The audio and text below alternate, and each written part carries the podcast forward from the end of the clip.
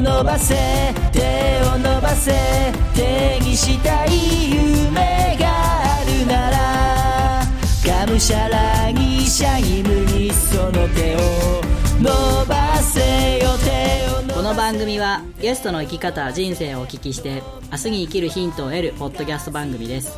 ただしゲストは特別有名著名な方に限りません。全ての人生が宝物をテーマに幅広い分野で今を生きる皆さんにご出演いただきお届けいたします。要するに素人2人が興味ある人を招いて楽しくおしゃべりする番組です。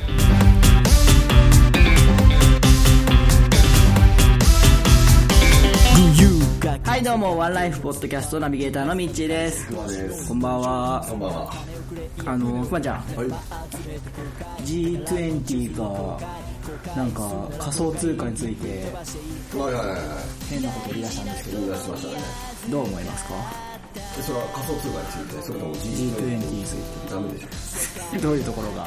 じゃあ仮想通貨って夢があるじゃないですかはい。でこれも僕の先輩に聞いた話なんですけど、はい。まあ何年か前、まあ10年以上前、仮想通貨買ったんですね。はい。100万円。で、それが今いくらだったと思いますえ？いくらになったんですか ?2 億。あすげえで、じゃあそれ何をする？か不動産いっぱい買ったんですって。は不動産いっぱい買って、2億円分。で、今年、そそれについて、あの、税金があってはい困ってるっていう。キャッシュがねえって言って困ってます。あ税金を払う税金はキャッシュがね今、悲惨な目になってますけど。いやくまちゃんあの僕なりのボケなんで、それについて語られると困るんですよああ、そう。わからんでよ一言で終わってよかったんですよごめんなさい、分かっちゃって。今日はね、はいあのたくさんいらっしゃってるんであのオープニングにそんな時間を取ってられないんです。はい。今更遅いです皆さん分かります。えー今日なんですけどもちょっとですねゲストの方を紹介する前に、えーゲストを紹介する方々に来ていただいてるんでその方をまず紹介したいと思いますえーと番組準レギュラーになりましたそうだ、準レギュラーなのそう、あ、2回目に準レギュラー岡田秀夫さんですよろしくお願いしますお願いします。岡田くん、はい今日はありがとうございますいいえ。秀夫さんのはいはい。あのー、三日坊主。そうそうそう三日坊主日記ね、はいうんあ三日坊主日記もう100何日も続けてますけど。あれ何日目ですかいやいやいや、え、今430何回目？400までいってるんですか？言ってる言ってる。あれ？そんなに言ってたっけ？言ってるよ。この歌も言ってたね。読んでね。もう最近読んでない。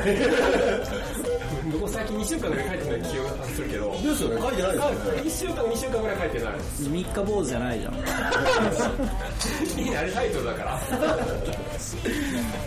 今度ね岡田君とイベントをするんですよはいはい、スイーツ。言ってたねはいはいはい。くまちゃん来るって言ってたねうん、いつだっ4 月1日けえ、もうすぐじゃん。来週来週おいおいおいおい。でもなんか、詳細は何も決まってないっていう。決まってなくないよね。そう、決まってる。決まってる。決まってる。完璧に決まってるはい、あじゃあ、告知は後ほどして言われる。こちらの調査だけどくまちゃんは来てくれるっていうことで。はいはいはいそんな話をちょっとねしようかなって思ってたんですけどどうしますか岡田さん。あと1週間ですけど。あと1週間？えとりあえずスイーツはもう完璧、完璧だから。何作ってくれるんですか？えーっと、チョコケーキとスノーボールクッキーを。チョコケーキとスノーボールクッキー、うんスノーボールクッキーってえ、あの、丸いクッキーってあるの知らない？クッキーって大体丸じゃないですか。あの、キューザー。何コーヒーの方もコーヒーの方もカスレ完璧。選んでてうん。すっげえ楽しみ完璧らしいけど、あれだわ。僕はもう完璧よそりゃあ、じゃあ完璧同士よ。完璧完璧じゃん。あとは人が来んだけあとは人が来るだけじゃない。来るだけ。来るだけ。人が集まってないんですよえ、そう。いっぱい告知このあと1週間でねもう告知しまくらんではいはい、場所とかは？場所は？場所は岡山市中区浜472番地にある、詳しいえっと、林病院というところで、林病院。林病院病院の中で？うんはい。岡山田君の職場です。寄付先職場でやるんですよ職場で。楽しみですよ。もうもう詳細決まってないって言って何をするのかもよく分かってない。まああのケーキとはい。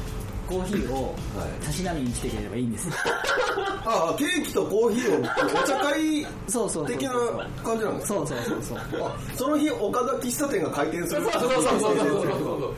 前さ岡田君が来た時にそういう夢を話してくれたじゃないですか。はいはい店をする。ね。ええ。それの一環でもある。ああその第一歩。はい。そうそうそうそう。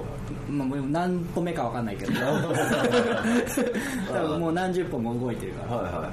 ああなるだからぜひ。買って帰るっていうのもありなんですか？え？お持ちお持ち帰りお持ち帰り？お持ち帰り。お持ち帰り？いやそれ考えてみかったな。お持ち帰りはない。お持ち帰りない。ない。うん。お持ち帰り残念やなはい。ちょっと。残念ながら。ああそれはない。いやいやいっぱい買って帰ろうかなって。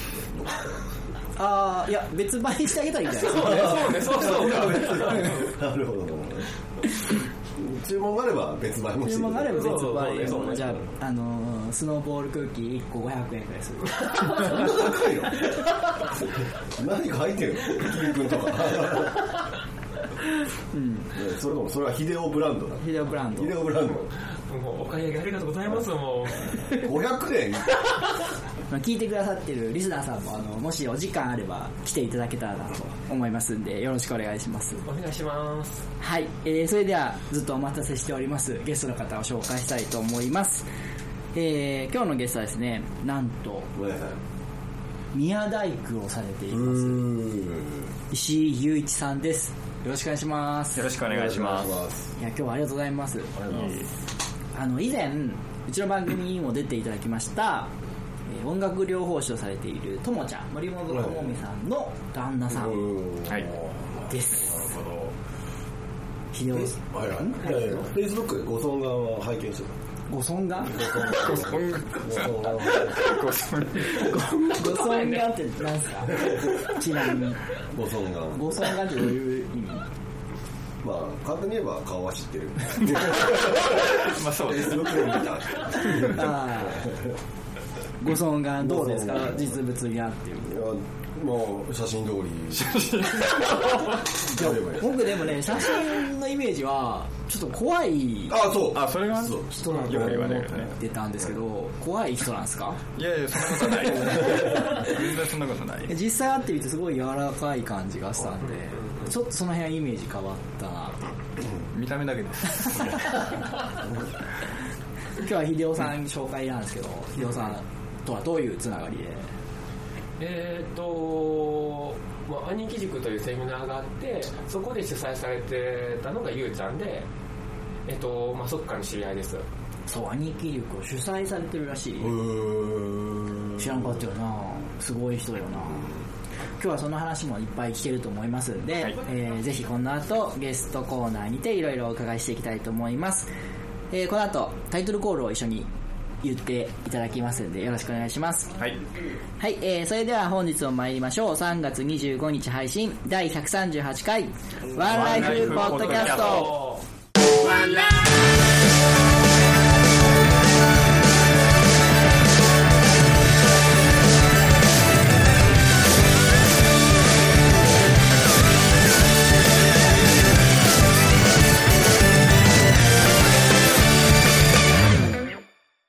はい、それではゲストコーナーです。改めまして本日のゲストは、宮大工の石井雄一さんです。よろしくお願いします。よろしくお願いします。ますでは、えー、石井さんちょっと軽く自己紹介の方よろしくお願いします。と、えー石井雄一、えーゆうちゃんと呼ばれてます。えっ、と、お仕事なんですけど、あの、先ほど宮大工っていう紹介があったんですけど、お宮やあの神社、それからあの文化財の、えー、と住宅とか、そういうところを直す仕事をしています。まあ、現在はあの総社に報福寺というお寺があるんですけどそこにお宮がありましてそこの拝殿の修理を、えー主にやらせてもらってます。どう宮大工さんって会ったことある？はい初めてお会いするなもうすごい、何をしてるのかっていうのが、興味津々なんですけど。基本的にあの住宅の大工さんと違うことは、はい。まずあのお寺とかをばらすんですね。バラす？ばらすというかあの一旦分解してはい。調査するんです。考古学のようにこう、例えばこの木はいつの時代のものだろうかとか、はいはいはいはい。創建当時、まあ、建てられた当時に使われてた木なのかその後の修理で使われた木なのかとか、はいはいはいはい。そういうことを全部調査して文化財的な価値も見て例えばその使える部材だったら再利用。使えなかったら取り替え。もしくはあの繕い。あの木片をこう同じようにこう直すんですね。はい。繕いをしてもう一回戻して。でまたあのまあ価値が出るように戻すという。そうですよね。下手なことはできないですもんね。できないですね。重要文化財とか使う釘を使わない宮大工さんって言われるんですけど、はい。実は使ってるんです。へえあの輪釘っていうのがあってはい。あのー鍛冶屋さんとかはがい。全部こう打った釘があるんです。ちょっと四角い釘なんですけどはい。そういう釘を打ってます。へあそれを使ってセーフセーフってセーフっていうか。多分あのイメージされてるのは木と木をつなぐときにまあ、そこは使ってないです釘はどどういうところにどうてか多分一個一個なんか多分普通に見たことない道具とかうん。普通に見たことない切り方とかをしてますよねあああいうとこって。そうですね。あの木にこだわってる大工さんなんかは使ってるんですけど、まあ、やっぱりのみとかカンナははい。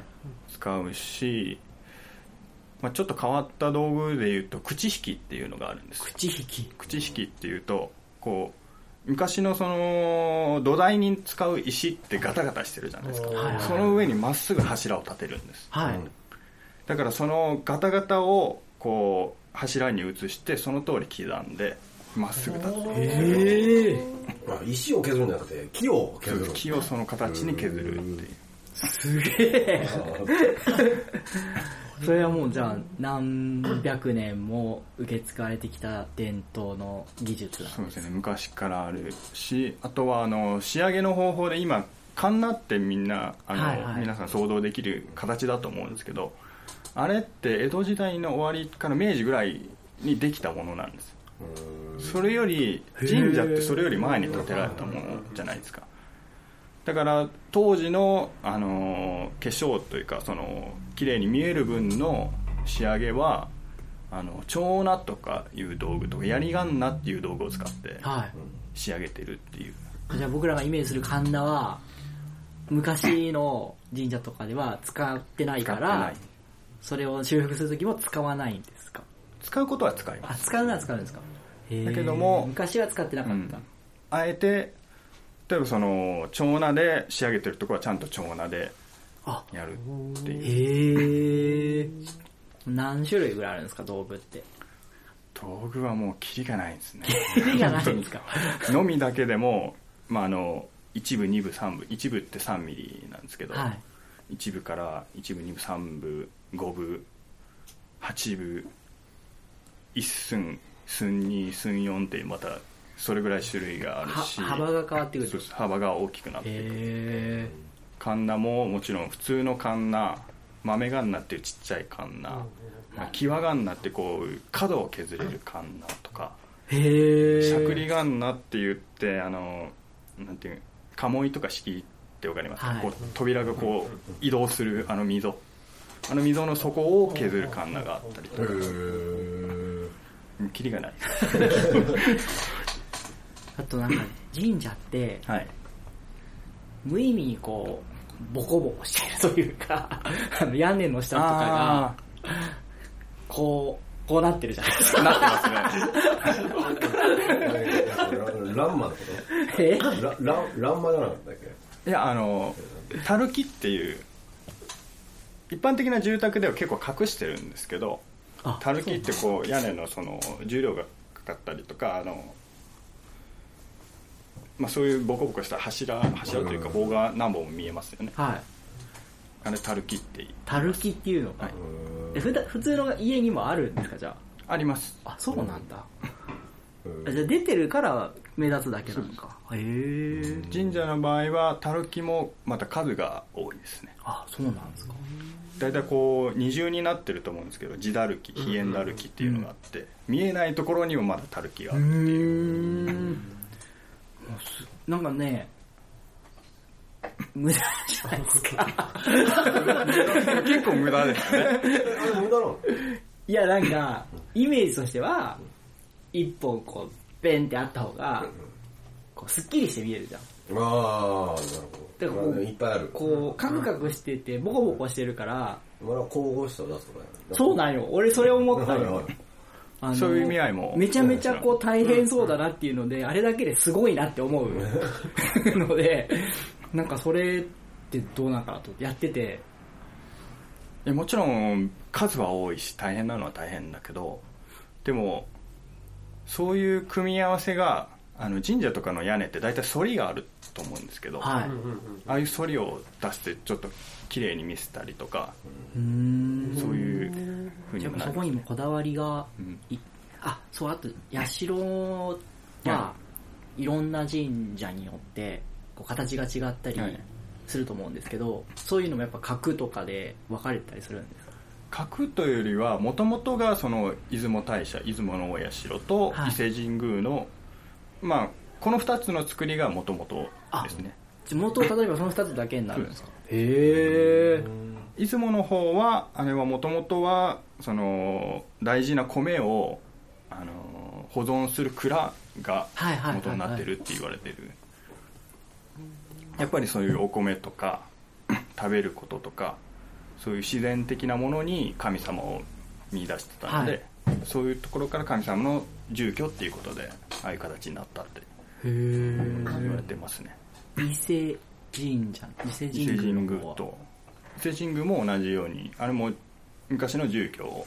へえすごい。めっちゃ長期的な質問なんですけど、はい。神社と寺って何が違うんですか？存在として。いい質問ですね。何が何が違うんですか？建物としてはほとんど一緒です。あ一緒なんですか？作りとかは結構、はいまあ、一緒というか似てますね、はいはいはいはいでもやっぱりその入ってる人が違います。入ってる人。まあ宮司さんっていう。まあ 神様と仏様からの違いじゃないの？まあ仏教と神教の違いでしあょ。その。違い？うん多分。ああ、うん。そういうことなんだ。もともと日本にある神道っていうのがやっぱりその、いろん。なものに神様が宿るっていう教えがずっと受け継がれてきたのが神社、はいそれをお参りする神様の居所が神社ですねだからはい。山の上とかにあるのは神社がが多いですすね。うー。んあお寺はその教えを広める広報部みたいな感じ？というよりはその仏教っていうはい。あの宗教があまた別個の、海外から入ってきたのでそれがどんどんどんどん広まって、えーお寺とかそういう。そういう昔ってその大体あの今和尚さんって言っていいのかな？昔の和尚さんとはちょっと違うんだけど、はい。そういう和尚さんが宮大工を兼ねてたっていう。ええ有名な人で言うとあの奈良時代に行基っていうはい。人がいるんですけどこれもう歴史の教科書にも載ってる人なんですけど彼がいろんなところでお寺を建てたっていうのは自分で建ててたんですかじゃあ。中国から全部そういうやり方を入れてきてでそれを広めて、まあ、それもあの社会貢献みたいな感じでもちろんその橋を作る人がいたりとかそういうことをしてたのが昔のうーん和尚さんというとちょっと違うかもしれないんですけどそういう仏教を伝えた人ですねすげえ詳しいです。宮大工の話からめちゃめちゃそれてますけど。まあ単純にそういうことが好きなん好きなんです好ね。昔から好きだったんですかそういうのって。きでしたね。本当にまああの小学校の時から本の虫でこう三国志とかも読んでたし、あと歴史の、うん歴史のあの伝記とかもあの小学校だと漫画から入るんですけど、はいはいはい。大体そういうのも制覇したりとか。へえいいっすね。そういうの好ロマン。きで、あ、好きでなれる、なれるもんなんですか、宮大工って。いやどうだろうな。でもこれはあの縁だと思います。縁。僕も最初、まあ、違う会社で大手会社で普通に会社員やってたんですけど、でもなんかもっと面白い仕事ないかなって探してたんですよ。ちょうどあの以前は広島の福山市にいたんですけど、今倉敷に帰ってくるっていうのを決めてじゃあ何か仕事も新しいことしようかなってどうせなら面白いことやろうかなって探してる時に大工さんっていうのを見つけてはい。あそういえば小学校の時大工さんになりたいとか言ったことあるわって思って、はい。そういうのを思い出してきてでもちろんその今の工務店のように例えばその鉄砲って言って釘をバンバンバンバンってこうエアで打っていくようなのよりはやっぱりのみカンナを使える大工さんを。目指して探している時にまた友人がそのたまたまリフォームしてるから大工さん目指してるなら見に来ないって言われて、はい。そこの人が今の会社を紹介してくれてへえ。じゃあ普通の人材求人みたいなのではなくて、ではない。紹介で入った、でなかなかその、なりたいと言ってなれるようなもんでもないんですか？情熱があればなりまあ、それですかすでもあの正規のルートを取ってないんですよ僕は。あ一般的な人はそのなんていうんですかな。訓練校。訓ー練校にそういうのがあるんですか？あの大工さんの訓練校が岡山だと津山にあるので、はい。そこで修行してでそこからの紹介で例えば本当に宮大工になりたいっていうんだったらへそういう会社にーえ、宮大工コースみたいなのがあるんですか？コースではないですね。普通に大工さんのこう訓練を大工して。いさんをて、全般のこう訓練をして例えば本当にその宮大工になりたいっていう人がいたら多分そこの先生がちょっと紹介したりして。へえ。あそういうルートでなるんですね。一般的にはそういうルートで 一般的には。で石井さん、お休みの日とか、お休みってあるんですか、そもそも。一応日曜日だけは日曜日はお休みなん休みですねうーん。なんか、大工さんのイメージって雨が降ったら休みとかそういうイメージなんですけど、できることはやりますねあ、できる範囲でやるって。で住宅と違うのはあのお寺とかってもう全部屋根までつけたこの足場を組んじゃうんです。ほう。だから雨降ってもできる。あ、屋根の中、屋根の下でってこと？屋根の下で。休みじゃないですね。休みだと思ってた俺もめちゃめちゃ休みが多いイメージ。雨の降ったら休みだよね。はい。イメージは。休みだ宮大工。修理とか修繕がメインなんですよね。はい新しい神社とかって作られたりするんですか？依頼があればあ、今まで作られたこ僕はまだ経験ないんですけど、はいあのー近くでは備前国総社宮っていう、とはい。あのー備前のいろんな社を集めた神社があるんですけど、そこが、あのー昔火事で焼けちゃったのであ、そこをそうか。そういうことがあるんですね。新築でやり直したっていう話がありますね。それもやっぱ元のを引っ張り出してきて、設計図とかを引っ張り出してきて作る感じですか？ももちろんそういうのも調査。査もするし 例えばそのあの文化財だと結構その通りに直さないといけないんですけど文化財じゃないってなると例えばその建築当初が何年ぐらいだったっていう例えばその平安ぐらいだったのかな？はい。長者具はだったらこういう窓がついてたんじゃないかなっていうのほうあえてそうつけてみたりとか。そういうことはしてます。あ、じゃあ設計からやったりもすもちろん設計もできますし。へ面白い平安時代の設計図なんか残ってないでしょない残ってたら設計図はないでしょうね。読めないでしょうしね多分でもその当時のいろんな資料から、復元するのすげえ手間だねすごい、うん。導き出すんでしょうね。すごい、歴史を感じるなんか仕事っすね。はい。面白い。すごい。岡田くんなんか質問あります？え？そうやなえさっきこうカラーボックス作るとか、まあ、作るか作らないあー買うか、うん自分で作るかでやってたのこうそこでちょっとトラブルあったと思うんだけどがこれ嫁さんとのことでなんか奥さんとうんカラーボックスを買うか買わないかで揉めるらしいんですよ。ああ、そうですか。はいはいはいはいはい。そんなのって本当簡単にできるもんなのかなみたいなで実際にカラーボックスを買うそうゆうちゃんの目から見てあのカラーボックスをこう、まあ、ホームセンターとかで買うと思うんだけどあの辺のこう材料とかっていうのはゆうちゃんから見てどうなんかなみたいな。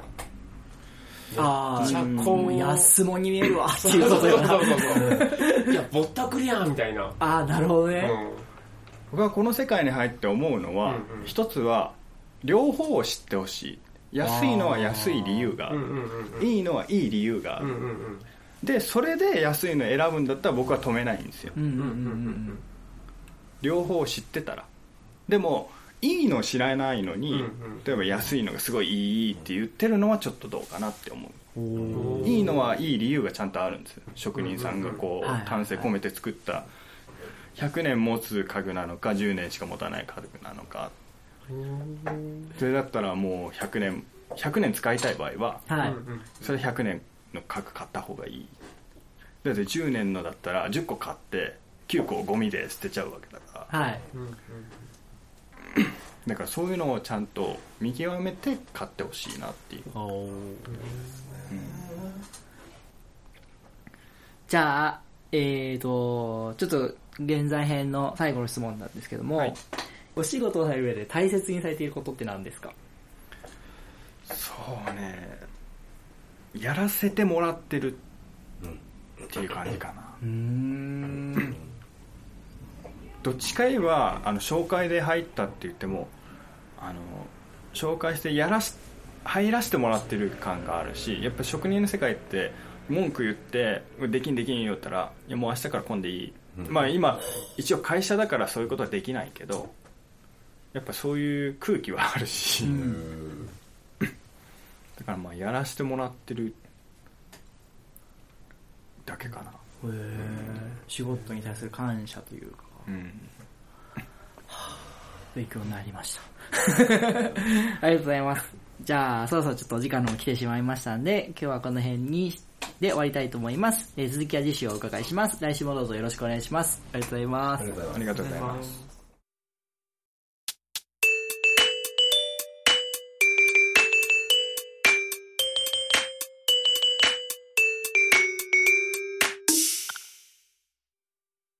はい、各コーナーです。えー引き続きゲストの石井さんにもご参加いただきます。よろしくお願いします。えーゲスト1週目の企画はテーマトークなんですけども、はい先前回からですね、そのテーマトークのテーマをですね、ゲストの方に決めていただくという、えー流れになってるんですけども、石井さん、今日のテーマは何ですか？今日のテーマは兄貴塾についてです兄貴塾につい。て。なるほまあ、先ほど、えー岡田君からの紹介にもありましたように、えー兄貴塾の主催をされてるということで、えー兄貴塾って一体何なんですか？もうここからちょっとフリートークなんで、はい。えー すごい、いや、なんていうんですか、ど。もう適当に行きますけど、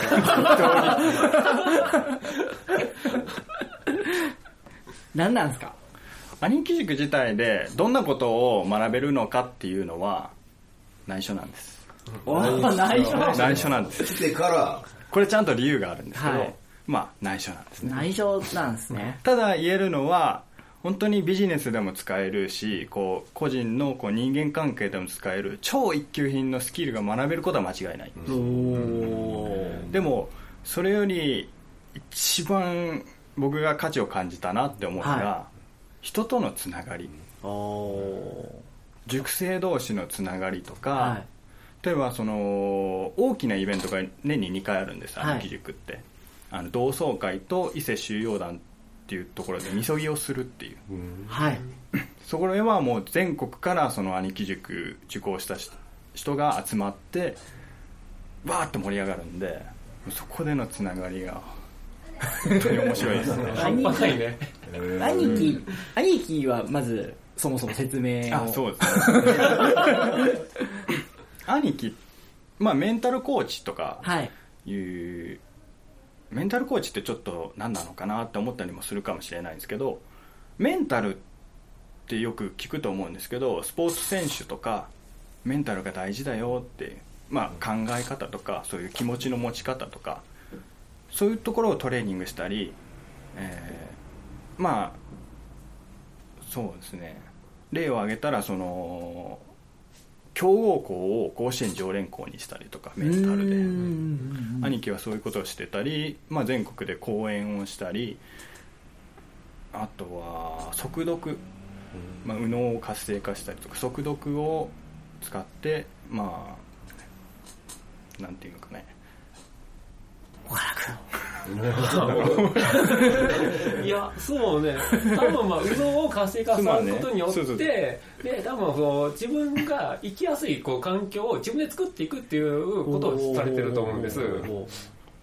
僕も兄貴塾に行って、こう内容を非公開で何もわからん。まん。ま僕行かせてもらって、本当に友達が知ってる友達で知り合いで行くと多分あのワンプラスワンというあの、のマスターのケンちゃんとこう兄貴塾主催する前に、まあ、プレセミナーというのがあってそこで知り合ったゆうちゃんぐらいしかいなくて、もうそんな2人しか知らない知らないにもかかわらず行くって決めて行かせてもらってでそこでこう本当初め誰も知らないほぼ知らないような状況で飛び込んでいったんですけど終わる半年後にはめちゃめちゃみんなと仲良くなって本当に先ほどおっしゃったようにもうつながりがめちゃめちゃ深くなるんです。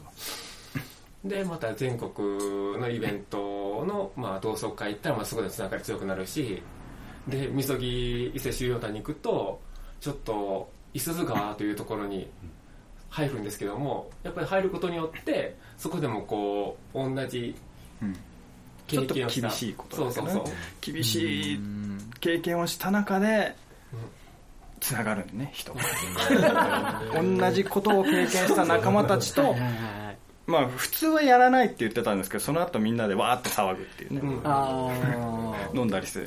そうそう。そこでのつながりが本当にすごい。全国でそういう兄貴塾があります。あるんですよね。で、兄貴って方が全国飛び回られてるんですよね。で、その岡山校の主催がそうです。石井さんで、岡田くんもそれに、そう。えー参加させてもらいました。おととし？えっとね2015年。お3年前になる。うんうん。に参加したと。そういう流れですよね。はい。で、今年も。今年も主催。主催であるんですね。僕自身はあの広島で受講してもう多分そのきっかけもやっぱりその広島の2期生なんですけど、はい。1期生と何人か知っててつながっててで彼ら彼女たちがもうあのピーピー涙流しながら抱き合ってる姿を見て、はい。なんかこの仲間いいなって思ったのがきっかけなんですでその後そういう、まあ、ちょっとネジが飛んでる人たちと 仲良くなってるうちに、まあ、自分も受けたいなっていうことで自分も広島で受講してん。あやっぱりこれすごいわっていうので、まあ、岡山に帰ってくるっていうのを決めてたから岡山でやりたい。あ、そうか、福山にいらっしゃったんですもんそうん。それでまたこう自分でやりたいって言って始めるところもすごいですよね。なんだろうね。その本当に家族のようになる仲間というかつながりがやっぱり岡山が出身なんですけど岡山でそういうつながりが少なかったんですね。やっあぱり帰ってくるところがなんか一番盛り上がってほしいっていうのも、まあ、ちょっと心の中にあったしだったらもう自分でやろうかなって、主催者のことを見て、ワラクはどう思います？いやよくやってくれたいやよくやってくれたって本当に思う。ででも本当にね半年でだいぶ変わってきた。そうそう。あの時こうめちゃめちゃこうもう結構きつい時でで先ほど言ったけどワンプラスさんのケンちゃんがこうチラシ持ってきてくれて、あ興味あるだろうみたいな形でいやな一言も講演とか全く興味がある言ったことないにもかかわらず渡してくれてそう渡してくれたチラシに仲間とつながり自分のことが好きになるっていううんこうキャッチフレーズがあってこれが本当なら僕本当にこれ今行かなきゃあかんわと思ってもう速攻で申し込むみたいな。絶対そういうの車に構えて聞いてるタイプだよね。そうそうそうそうそう。そう今いやそんなことねかろうと思ってたけどあの当時だからこそやべえこれ今行かなあかんわと本当思ったんですよタイミングですな。そう本当にタイミング、へあれが多分1年前だったらいやいやいやいやって置いと置いとったし。まあ、半年で変わったかどうか僕は知らないんですけど、はい。高校時代の彼はこんなんだよな。それは気になるな もうそれだけではなんかこの1回分のラジオ取れちゃう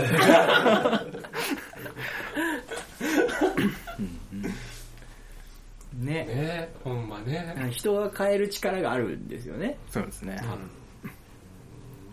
俺、ねぜひあの、くまちゃんを変えてほしい。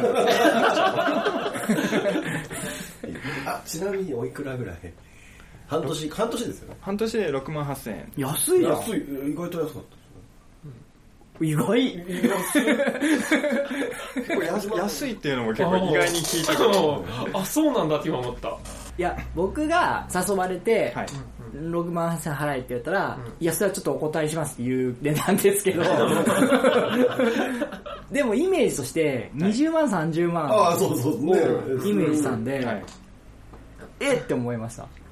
そこからしたらもう全然安いと思ううん。すごいね。くまちゃんいけるじゃん。いやいけるけどさいけよ個人的には。俺のために言ってよ。で、え、あれ半年間って週に1回とかですか？月に1回です。あ、月に1回1時間とかですいえもう3時間ぐらいかから ?3 時間もやるんですか、はい。だって泊まりでなんか打ち上げがあってするんだよ。うん。そんなのない。それはない。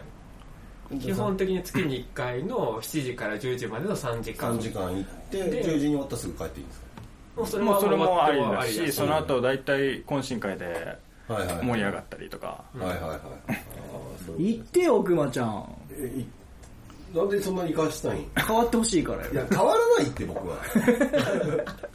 言ってます。こういうやつをね、こいつをね、変えてほしいんですよ、僕は。いや、でも変に、変に変わっても嫌でしょ。うん、ちょっとね。やろうぜ、ミッチうんちょっとーみたいしくなりそうだな。けど。やっぱ行かなくていいわ。はい、すいません、ちょっとお時間の方が来てしまいましたので、えー、ちょっと、今日はこの辺に させていただきたいと思います。はいありがとうございましたありが。とうございました。ワンライフポッドキャストでは皆様からのメッセージを募集しております。ブログ、Facebook、Twitter のメッセージ機能、もしくは Gmail にてお送りください。Gmail の宛先は onelifepodcast アットマーク gmail.com onelifepodcast アットマーク gmail.com ワンライフポッドキャストアットマーク gmail.com まで現在募集中のコーナーはブログ、フェイスブックをご覧ください。皆様からの愛のあるお便りをお待ちしております。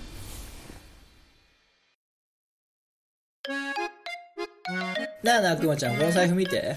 どうしたんこれ、買ったん？いや、修理したんよ。備前表帳比較美芸ってとこで。え、すげえ、新品みてえじゃが。うん、ホームページ見たらいろいろ載っとるよ。あ、ほんま？備前表帳。うん、比較はね、川の比較ね。で、美芸は美しいに難しい芸。難しい芸って。あ、ああ、あったあっ靴とかカバンとか革製品全般修理してくれるよ。た。うーん。和歌山市北区柳町。え？うんどうしたん？表帳なのに柳町にあるんじゃな。ほんまじゃな。備前表帳比較美芸お問い合わせはホームページお電話で。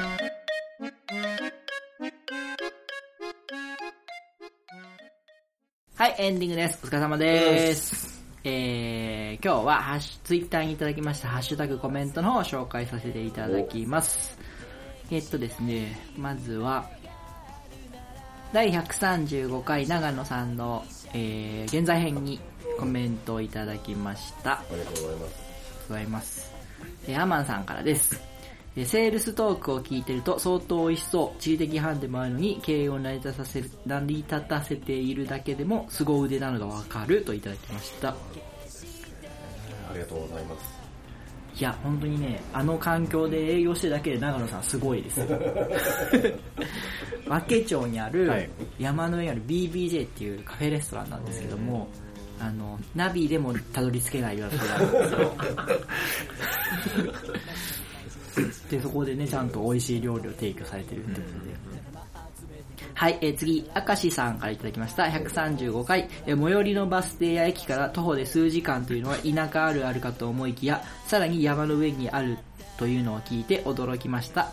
パーソナリティのお二人が気になった話を掘り下げしてくれるので聞きやすいです。ありがとうございます。えー、くまちゃんは何もしていません。いやいやいやいやいやいやいやいやお二人ってちゃんと書いてるでしょお二人って。はい、次、136回にいただきました。エアマンさんです。えありがとうございます人に話せる苦労話は苦労話ではないという、え長野さんのなんやかんやあってには語るに語れない経験が詰まっていることは容易に想像できるといただきました。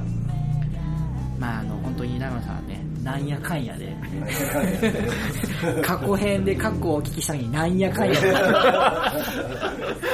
いいね。話の広げようがない。はい、えー最後137回にもアマンさんからいただきました。えー新宿の伊勢丹のデパ地下に商品を置きたいっていうのは高校球児が甲子園に出たいと同じ感じで分かりやすい。えーもし伊勢丹球場に出場が決まったら買いに行きますといただきました。ありがとうございます。もうぜひぜひ。ね伊。勢丹球場。うん。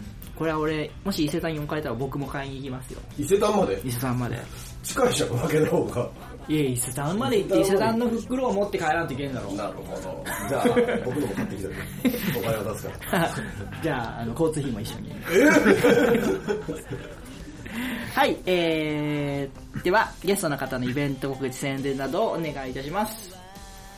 と先ほども言ったんですけど、はい兄貴塾、えー岡山第4期がまたこの4月から始まります、まあ、4月から半年間かけて、はい。あのー家族のような仲間と共に学んでもちろん今の自分が大好きな人ももっと好きになるし仲間のことがどんどんどんどん好きになる人もいるし今までの人間関係がちょっとなって落ちてる人もあのすごい効果がある塾だと思いますぜひ、えー参加してください。一個だけはい。内容に触れるかどうかわかんないですけど、はい。座学なんですか？どっちもあります。あ、なるほど。体を動かしてするようなのもあると。うーん、気になりますね。はい、えっ、と、それ、行きたいなって思った方いらっしゃったら、どこにどうやって言っていけば？そうですね。うーん。ホームページの場合は夢兄貴夢兄貴。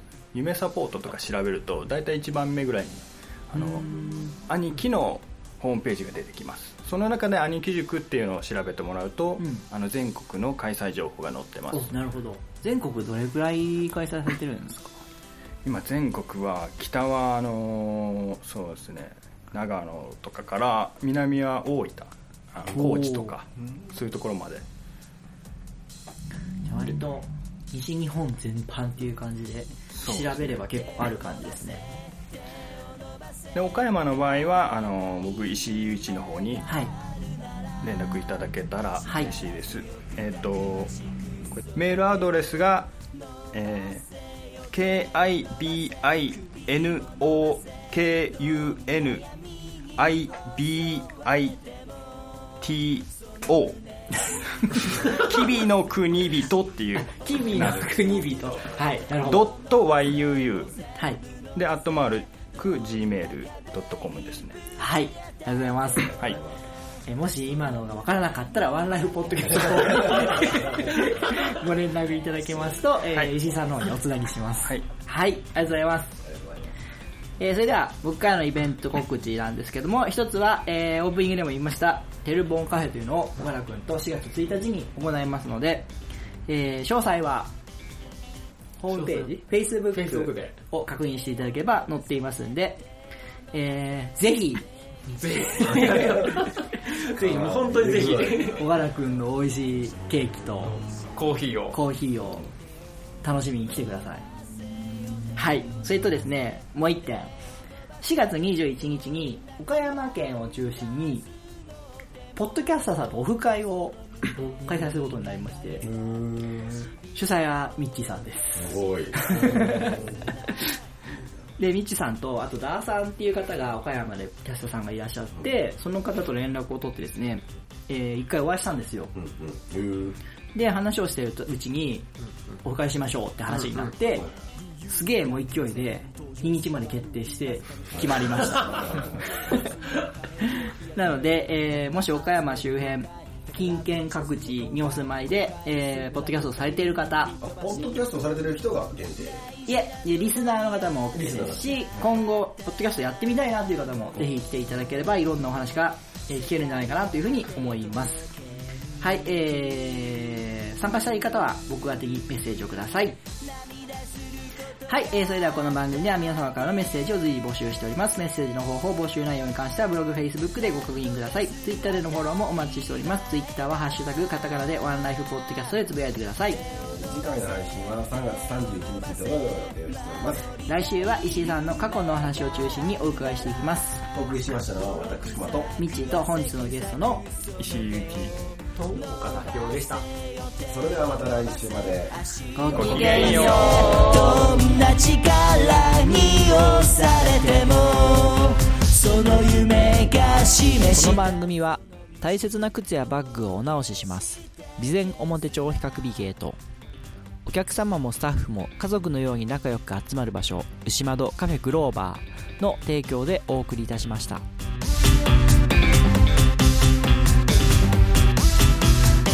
春風満帆笑顔の出向超常現象異常気象奇人変人思い出すって神をも恐れぬゴム人間戦った後には乾杯分かり合えればの際うまい酒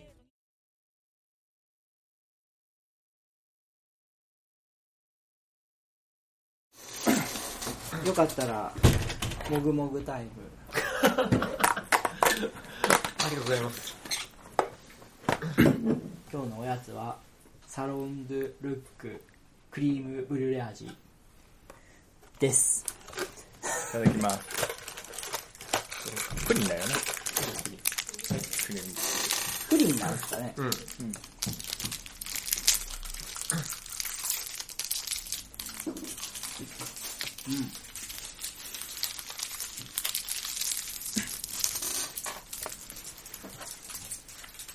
あ表面焼いたやつこれ表現してあの、そうですね。パリパリ感がありますね。うん。何？なんでやねんな。プリンはなんぼでも食べるよ。5つぐらいいけると思うけど。バケツプリンじゃない？作れってか